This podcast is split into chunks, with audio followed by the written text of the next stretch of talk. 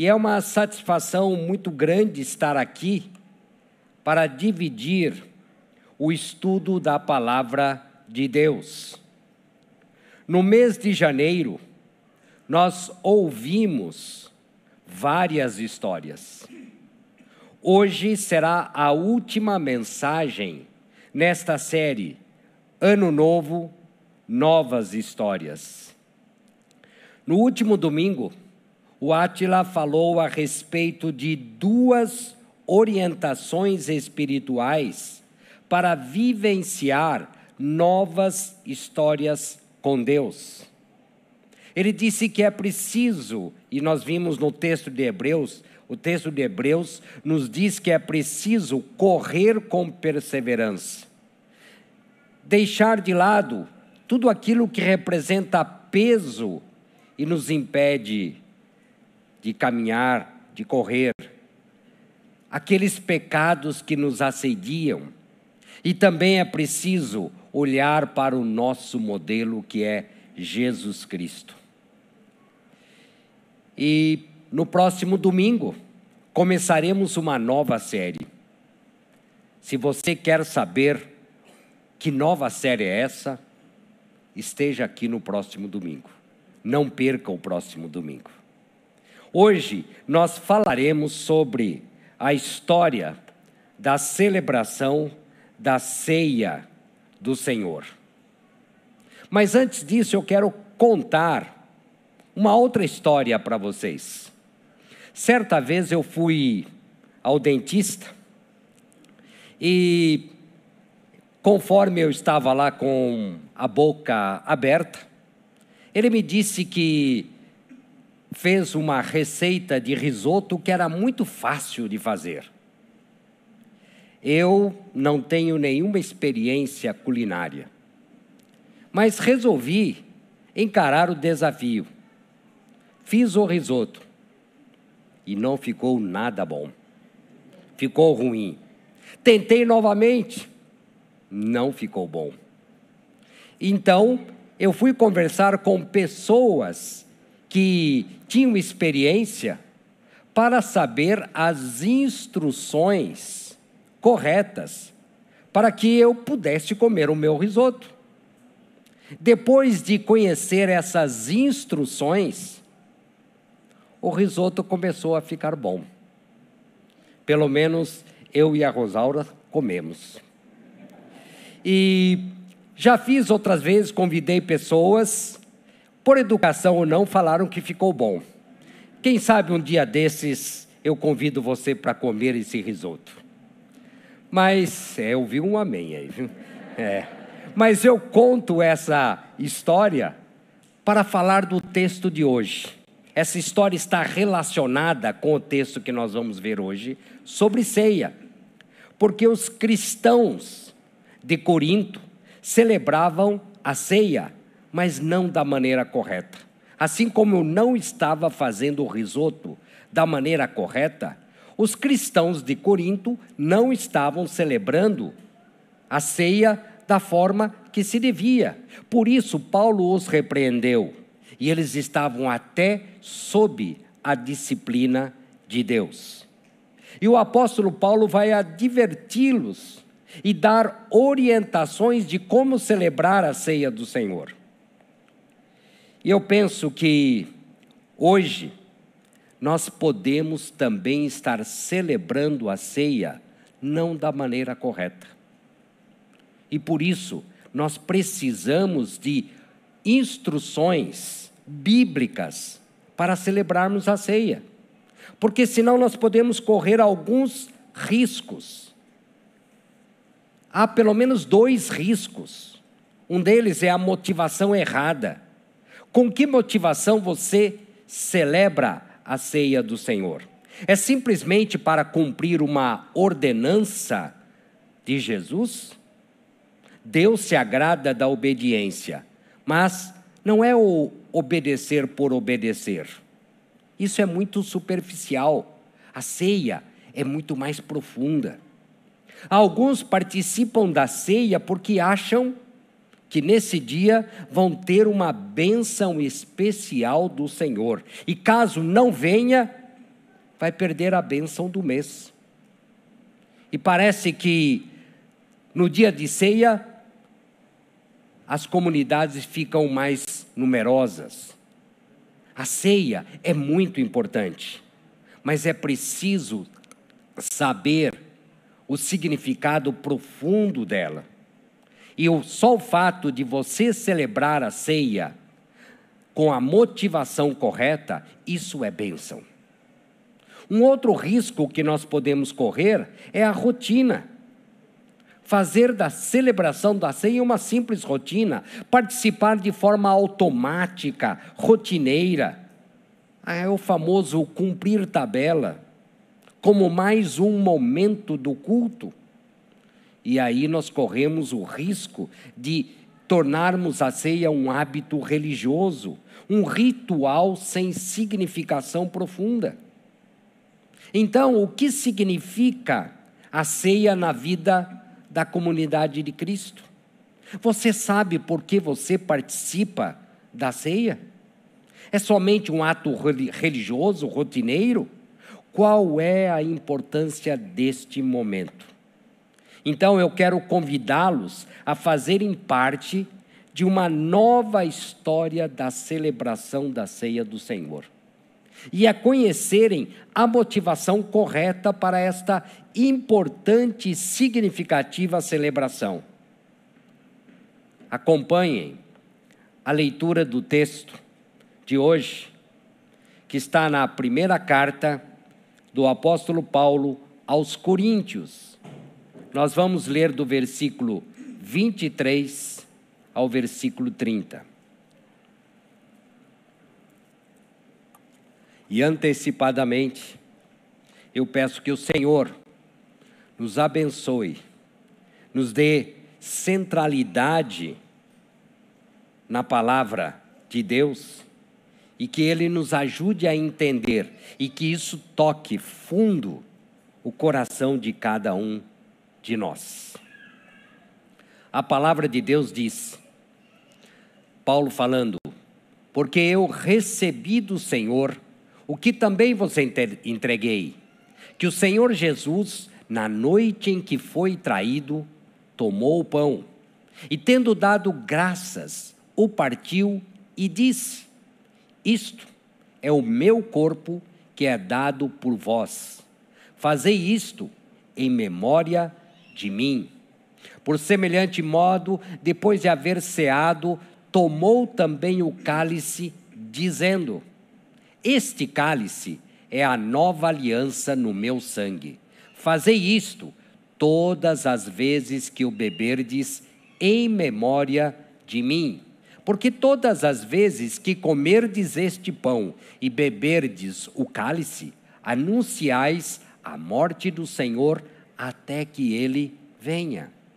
Por isso, aquele que comer o pão ou beber o cálice do Senhor indignamente será réu do corpo e do sangue do Senhor. Examine-se, pois, o homem a si mesmo, e assim coma do pão e beba do cálice. Pois quem come e bebe sem discernir o corpo, come e bebe juízo para si. Eis a razão porque há entre vós muitos fracos e doentes, e não poucos que dormem. Aqui que dormem, que já morreram, porque eles estavam sob a disciplina de Deus. Se você não pegou na entrada os elementos, vá até lá e pegue o cálice juntamente com o pão. E depois dessa leitura, nós já temos uma informação muito importante sobre a celebração da ceia, que a ceia do Senhor é um memorial do sacrifício de Jesus Cristo. Uma recordação, uma lembrança. E nesse texto, eu posso entender cinco instruções do apóstolo Paulo a respeito de como devemos celebrar a ceia do Senhor. Eu destaquei essas cinco: a origem, a data, o objetivo, os elementos e as condições. Vamos ver cada uma delas. A primeira, a origem, a autoria. Eu não sei se você já se perguntou, mas quem inventou a celebração da ceia? Quem instituiu? Veio de onde? E a resposta está no versículo 23, quando Paulo diz: Porque eu recebi do Senhor. E aqui Paulo está dizendo: não é criação minha. Não fui eu que instituí a celebração da ceia do Senhor. Não se trata de uma criação humana. Foi o próprio Senhor Jesus quem a instituiu. Não é um cerimonial humano, tem origem divina. Dessa forma, muda o nosso olhar ao celebrarmos a ceia. Devemos encarar a ceia, então, como com zelo, com reverência, com muito cuidado. Essa instrução é fundamental, sabermos de onde veio. Mas também é preciso saber quando foi instituída. E a resposta está aí no versículo 23, que o Senhor Jesus na noite em que foi traído. Isto quer dizer, Cristo instituiu a celebração da ceia na véspera da sua morte. Naquela noite, Jesus estava celebrando a Páscoa junto com os seus discípulos. Na Páscoa, eles celebravam a libertação do povo de Israel do Egito. Quando Moisés naquela noite em que eles saíram do Egito, deu as orientações de Deus. Vocês devem sacrificar um cordeiro sem defeito, passar o sangue nos batentes das portas e das janelas, e o anjo da morte vai passar por cima. Por isso, Páscoa significa passagem, é o passar por cima. O povo de Israel celebrava ano após ano, aquela saída do Egito. Então, na noite em que eles celebravam a Páscoa, era costume fazer uma refeição, e Jesus estava ceando com os seus discípulos. Mas eu não sei também se você já se perguntou, mas por que justamente naquela noite? Não podia ter sido lá quando Jesus falava no Sermão do, Monte, ou quando ele estava no momento de mais intimidade é, e descontração com os seus discípulos? Por que naquela noite? Ele já sabia o que ele teria que passar, naque, começaria naquela noite. Mas por quê? Porque Jesus quis ser didático. Ele, Jesus, era o cordeiro sem defeito que tira o pecado do mundo, que estava prestes a ser sacrificado. Eles estavam se lembrando daquela noite no passado, quando o povo de Israel matou o cordeiro sem defeito e passou o sangue nos umbrais. E Jesus estava dizendo: Eu sou o cordeiro. Eu vou ser sacrificado, porque eu vou tirar o pecado do mundo. Naquela noite, Jesus teve a última refeição antes da sua morte com seus discípulos. Mas foi a primeira ceia nos novos moldes. Agora, não deveriam mais se lembrar da libertação de um povo que estava sendo dominado por outro. Era muito mais amplo, muito mais abrangente. Eles deveriam se lembrar da libertação de toda a humanidade da escravidão do pecado. Era isso que Jesus estava passando para eles naquela noite. Depois da data, o objetivo. Com que objetivo deveriam celebrar a ceia? E no versículo 20, 20 5 e 26 e também no 24 aparece a palavra memória. O objetivo da ceia é a recordação do sacrifício e da morte de Jesus. Lembrança, memorial, recordação. Deus sabe o quanto nós esquecemos das coisas. Eu não sei como é, como é com você. Uns mais, outros menos. Eu me esqueço. Você já se esqueceu de datas importantes? Que tristeza, que constrangimento. Por isso eu trago as minhas anotações aqui, porque eu me esqueço. E Deus, sabendo disso, o que, que ele fez lá no passado com o povo de Israel? Disse para eles celebrarem a Páscoa, para eles jamais se esquecerem do que ele havia feito lá no Egito, libertando o povo. E agora, nós deveríamos fazer isso. Os discípulos deveriam fazer isso. E eles vão passando isso de geração para geração. Por isso que nós fazemos isso hoje. A lembrança ou memorial abrange passado, presente e futuro. Vamos começar pelo passado. Trata-se de não esquecer o sacrifício e a morte de Cristo que ocorreu lá no passado. Muitas vezes nós falamos da morte e do sacrifício de Jesus, mas não atentamos de, para esse fato. O que foi esse sacrifício e morte? Corremos o risco da banalização. Então, para não banalizarmos o sacrifício e a morte de Jesus, vamos recordar.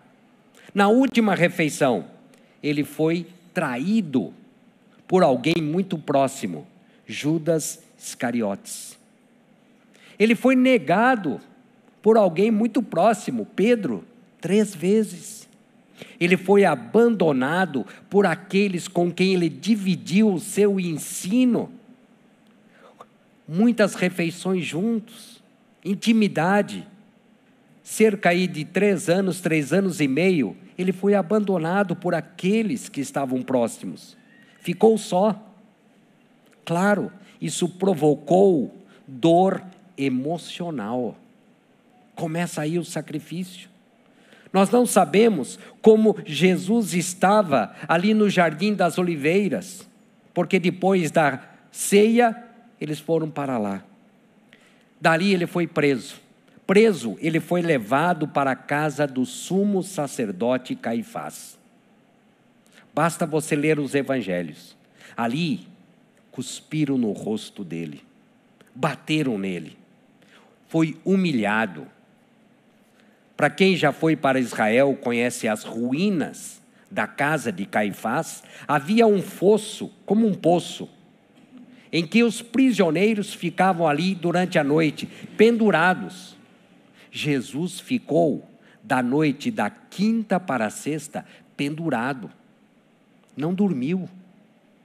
Além da dor emocional, a dor física. Vocês já imaginaram passar a noite pendurado? Na manhã seguinte, levaram Jesus para o sinédrio, Assembleia dos Anciãos. Ali ele foi interrogado como um marginal, foi pressionado, foi humilhado. Depois disso, levaram para Pilatos. De novo, interrogado, pressionado. Foi trocado por um bandido. Às vezes, nós, por qualquer coisa, nos sentimos humilhados. E você sabe que dor que dá isso. Mas vejam, o próprio Deus, sendo tratado como marginal, bandido, deram mais importância a Barrabás, que era um bandido, do que a ele. Você acha que foi pouca coisa? Depois que, ele, que Pilatos lavou as suas mãos, ele mandou açoitar Jesus. E vocês sabem como era o açoite, o chicote dos romanos. Na ponta daquele couro havia ou um pedaço de metal ou um pedaço de osso. Cada vez que o algoz chicoteava, ele puxava, vinha pele e carne junto. Você já imaginou que dor que foi essa? Foi isso. Esse, esse é um, uma parte do sacrifício. Depois do açoite, Ele foi humilhado novamente diante dos soldados romanos. Cuspiram nele de novo. Colocaram na cabeça dele uma coroa de espinho como humilhação. E os espinhos eram grandes. Aqueles, aquelas pontas penetraram no couro cabeludo de Jesus. E bateram, vocês já imaginaram bater na coroa de espinho? A dor que ele sentiu? Ele estava sem dormir, com fome, fora açoitado, estava com dores profundas, já debilitado, e teve que carregar a sua própria cruz. E você sabe que ele não aguentou, caiu e foi ajudado por Simão Sirineu. Lá no Gólgota, esticaram seus braços. E você sabe que foi os braços e os pés foram presos com pregos. Imagine isso. Na cruz, ele experimentou a solidão, até que ele proferiu a famosa frase: está consumado. Se não fosse aquele ato, não haveria salvação. A ceia nos traz à mente todo o sofrimento de Jesus no Calvário. Cada chicotada que ele levou e arrancou pedaços de pele e de carne, eu deveria estar ali. Você deveria estar ali. Era pedaço de carne do nosso corpo. Cada cusparada que ele levou, era eu que deveria estar ali. Era você que deveria estar ali. Ah, mas a misericórdia, a graça e o amor motivaram Jesus a estar ali na cruz, sem pecado nenhum, sem culpa nenhuma por mim e por você. Ele tomou o nosso lugar e se fez maldição para nos salvar. O Cordeiro de Deus tirou o pecado do mundo daquela cruz e abriu as portas do céu para todos aqueles que nele creem. É por isso que aqueles que nele creem, se você crê que Jesus passou por tudo isso na cruz para te salvar, você é convidado para a ceia do Senhor. Esse é o passado. Passado de dor, de sofrimento. Mas tem o presente. Hoje, dia 6 de fevereiro de 2022, quando nós celebrarmos a ceia, já estamos fazendo isso, nós nos lembramos de todo o sofrimento de Jesus Cristo. Quando nós celebramos a ceia, nós anunciamos ao mundo que Jesus morreu em favor da humanidade, para nos libertar da penalidade do pecado e salvar a nossa alma. A celebração da ceia, portanto, é uma pregação dramatizada. Você não pode dizer, eu nunca preguei. Você prega. Cada vez que você participa da ceia, você está anunciando, como ele mesmo disse: anunciais a morte do Senhor. Pais de filhos pequenos, ensine os seus filhos. Quando você participar da ceia, não fique tão preocupado se ele vai pegar o pedaço de pão e vai tomar é, o suco de uva. Deixa para lá. Mostre para ele por que você está participando da ceia. Mostre para os seus conhecidos: olha, hoje eu participei da ceia, mas o que, que é isso? Você anuncia: eu fui à borda para anunciar que Jesus Cristo morreu por mim. Trata-se de um memorial do sacrifício e morte de Jesus, a fim de possibilitar a re reconciliação do homem com Deus. E dessa forma, livrá-lo da condenação. Ou, como popularmente nós conhecemos, do inferno. Isso aconteceu no passado, contudo, no presente, nós não deixamos cair no esquecimento. É por isso que nós celebramos todo o primeiro domingo aqui. Não precisa ser no primeiro, nós escolhemos ser o primeiro. Mas o importante é que nós não deixemos cair no esquecimento esse sacrifício de Jesus que eu contei para vocês resumidamente. Mas a narração não termina na morte. Nós sabemos que Cristo ressuscitou, e essa é a nossa grande esperança. E é por isso que essa lembrança também nos remete para o futuro. Até quando nós devemos celebrar a ceia do Senhor? O texto é muito claro: até que ele venha, até que ele volte. Como ele ressuscitou e vivo está, ele voltará em glória.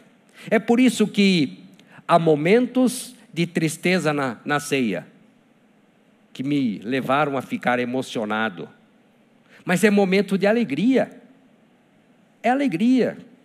Porque a ceia nos lembra que Jesus voltará um dia, não sei quando, só sei que está mais perto. A cada dia que passa está mais perto dele voltar. E ele voltará para levar os seus em glória e majestade. Então, não haverá mais choro, não haverá mais lágrimas, não haverá mais o luto, não haverá mais doença alguma. Você não vai ficar mais preocupado com o Covid. Mas ainda que haja problemas, ainda que esteja difícil cada dia viver esta vida, coloque o seu foco no futuro, na nossa grande esperança: Jesus voltará e voltará em glória para buscar aqueles que professam o seu nome. Além do objetivo, nós temos também os elementos. Porque cada primeiro domingo você recebe este copinho que contém aqui um suco de uva e um pedacinho de pão. Jesus usou dois símbolos para representar o seu corpo e o seu sangue. É claro que ele não ofereceu ali na ceia literalmente o seu corpo, porque ele ainda estava inteiro durante a ceia. E o seu sangue ainda corriam pelas suas veias, não havia sido ainda derramado. Então, naquela noite, ele deu aos seus discípulos o pão para representar o seu corpo e o cálice para representar o sangue que estava para ser derramado na cruz.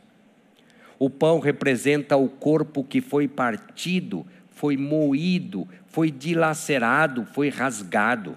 E novamente, Jesus estava sendo didático. Você sabe como é feito o pão? De trigo. E você já viu o trigo, que é um grão? É preciso moer, amassar. Quando você faz pão, você bate a massa, tem que amassar. O corpo de Cristo passou por isso. Ele estava sendo didático, ele continua sendo didático conosco. O cálice, o outro elemento, representa o sangue vertido na cruz. O castigo que nos traz a paz foi posto sobre ele. Sem derramamento de sangue não há remissão de pecados. O sangue de Jesus, representado no cálice, nos dá livre acesso a Deus. Com o seu sangue, ele resgatou, ele nos resgatou e nos deu possibilidade de desfrutarmos da vida eterna, popularmente conhecido como céu. Os elementos que você tem à mão, quando você olha para esses elementos, os dois apontam para Jesus Cristo e para a sua obra. Observe esses elementos. São ilustrações daquilo que aconteceu entre a noite da quinta-feira e a sexta-feira. Mas além dos elementos, nós temos as condições. E nós podemos encontrar neste texto três condições para celebrar a ceia. Duas estão implícitas, subentendidas, e uma está explícita. A primeira delas, que está implícita, é o compromisso. Quem deve participar? Quem pode participar?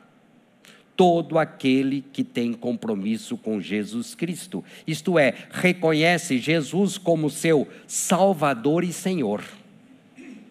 Se você reconhece Jesus, como muito bem dizem as crianças, eu tenho Jesus no coração, participe. Trata-se, portanto, daquele que está compromissado com os princípios e valores deixados por Jesus na Sua palavra. É esse compromisso que o torna discípulo de Jesus. Na sua vida e nos seus relacionamentos, você tem demonstrado esse compromisso? Pela maneira como você se relaciona, pela maneira como você conduz a sua vida financeira, a sua vida profissional, você mostra que você é de Jesus? Um segundo, uma segunda condição é a comunhão. A ceia é comunitária. Não há base bíblica para uma celebração individualista que contempla apenas uma participação solitária. Não há base bíblica para isso. E é claro que você que está em casa, talvez comece a ficar preocupado. Ah, eu estou aqui sozinho, ou com a minha família. Mas se você está comprometido com esta comunidade, fique em paz, porque há o compromisso. Porque a ceia envolve mutualidade cuidado, zelo pelo outro. A ceia, na época deste texto, era celebrada numa, na chamada festa do amor, uma festa chamada ágape. As pessoas dividiam as refeições. Era o famoso junta panela. Os mais ricos tinham condições, levavam comida e bebida. Os mais pobres, e naquela época até escravos frequentavam a comunidade, eles não tinham. E por isso eles desfrutavam. Então, era uma refeição comunitária. Não havia discriminação. É por isso que Paulo condena a atitude dos cristãos de Corinto. Porque naquela comunidade, os mais ricos que levavam a sua comida e a sua bebida comiam sofregamente, bebiam e alguns ficavam até embriagados. E os mais pobres ficavam sem comer, passando fome. Não havia mutualidade, não havia cuidado. Por isso, Paulo os repreende. Então, a ceia precisa envolver esse cuidado com o outro. E o lugar também não é importante. Ah, só aqui nesta, neste salão é que se pode celebrar a ceia? Não. Desde que haja mutualidade, desde que haja cuidado, zelo pelo outro, você pode celebrar com a sua família. Você pode celebrar lá no seu pequeno grupo. Porque ali há, há essa mutualidade. E além disso, envolve o autoexame.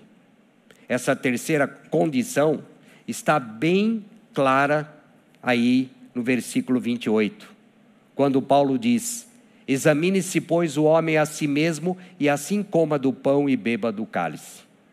Repare bem nesse texto. Ele está dizendo: examine-se e depois e coma do pão e beba do cálice. Ele não está dizendo para não comer.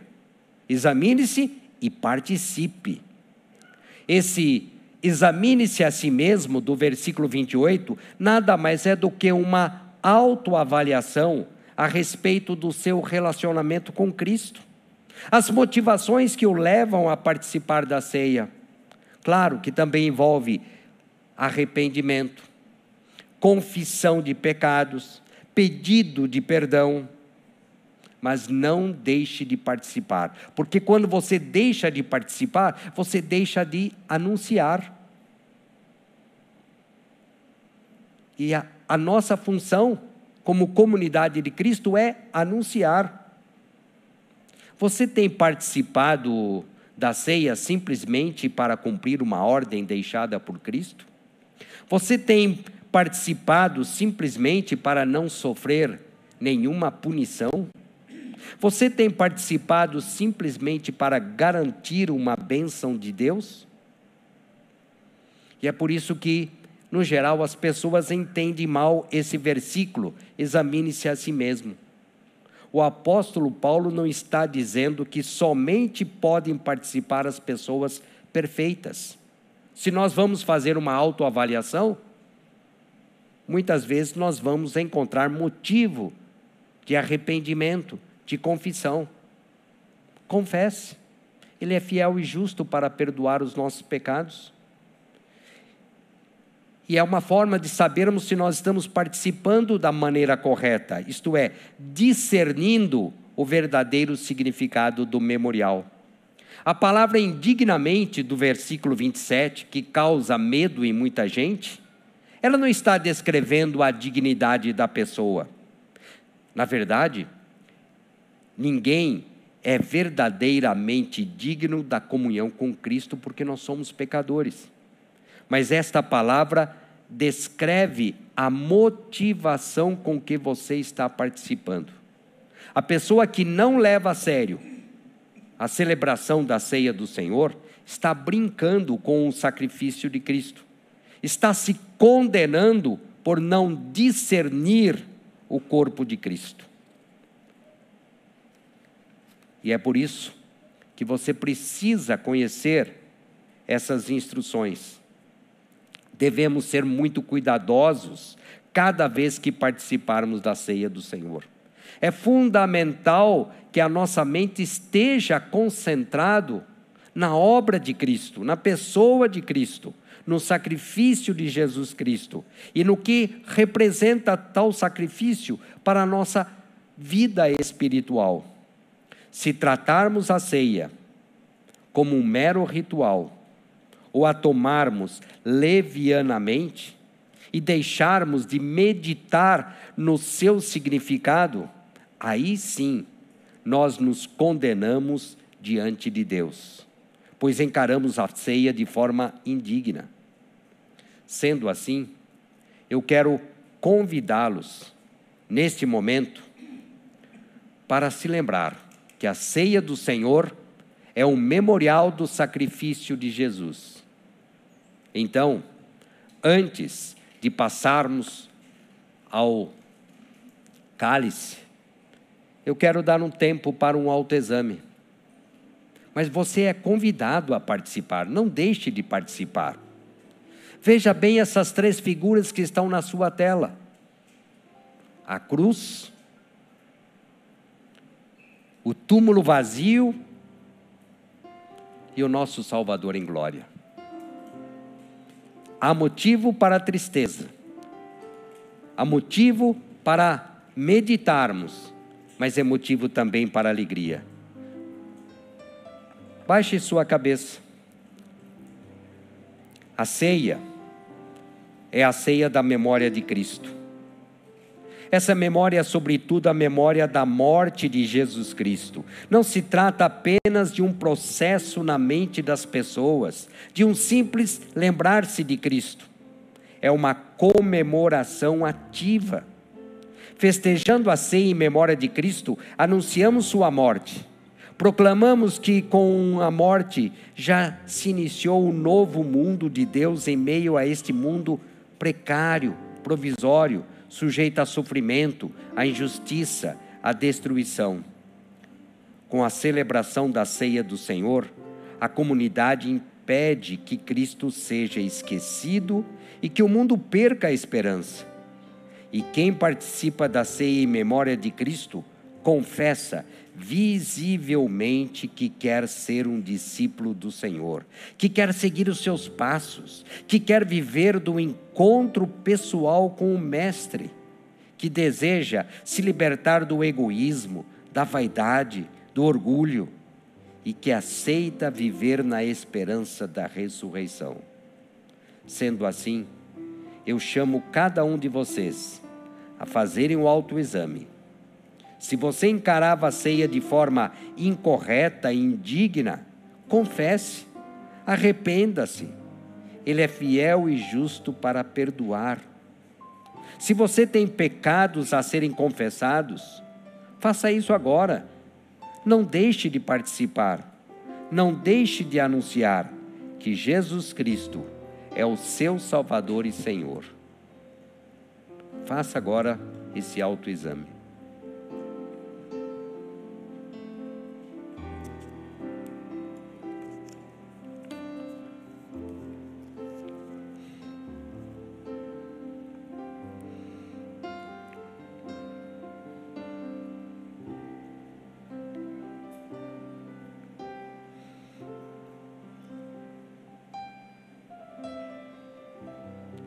Senhor, obrigado porque o Senhor ouve o clamor que vem do nosso íntimo.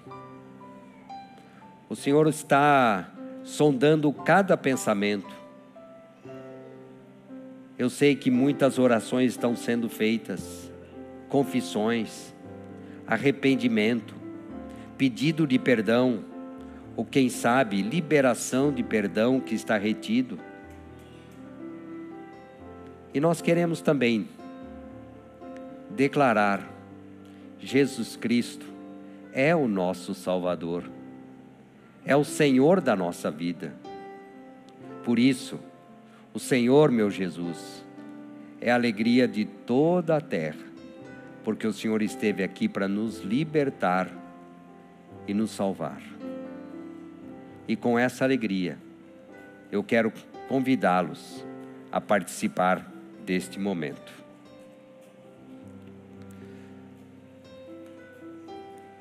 Quando você pega esses elementos,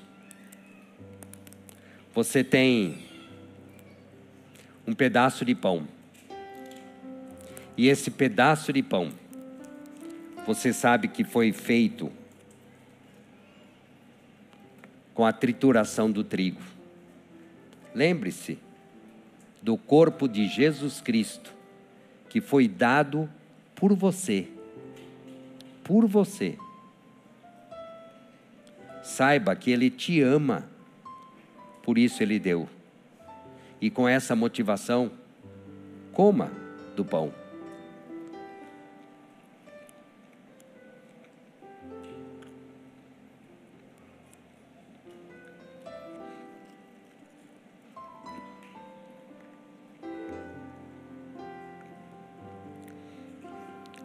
Naquela noite, o Senhor levantou o cálice.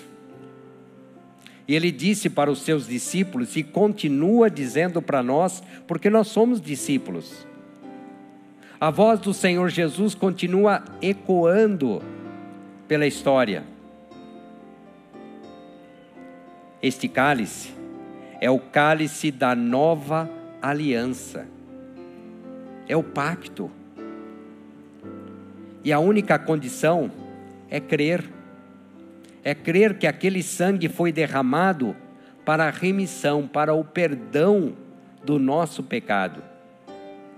Nós não precisamos levar os açoitos romanos. Nós não precisamos sofrer toda aquela humilhação. Nós não precisamos sofrer com aquelas cusparadas. Porque ele passou por tudo isso no nosso lugar. E quando você olha este sangue, este cálice, você se, se lembra que o sangue foi derramado por você. Reverencie o Senhor, alegre-se, porque há um pacto, e esse pacto o leva à eternidade. Tome do cálice e alegre-se em Jesus. Senhor, obrigado porque o Senhor nos deixou estas instruções. O Senhor nos deixou instruções valiosas de como nós devemos encarar a ceia, esta celebração tão importante e tão profunda. Obrigado porque o Senhor não nos deixa esquecer. E nós queremos, durante a semana, nos lembrar disso e que isso nos dê ânimo, de novo ânimo, tire o nosso abatimento e nos ajude a enfrentarmos o nosso dia a dia. Obrigado, Senhor. Obrigado pelo sacrifício ali na cruz. E nós te agradecemos, no nome que está acima de todo nome, o nome de Jesus Cristo, o nosso Salvador e Senhor da nossa vida. Amém.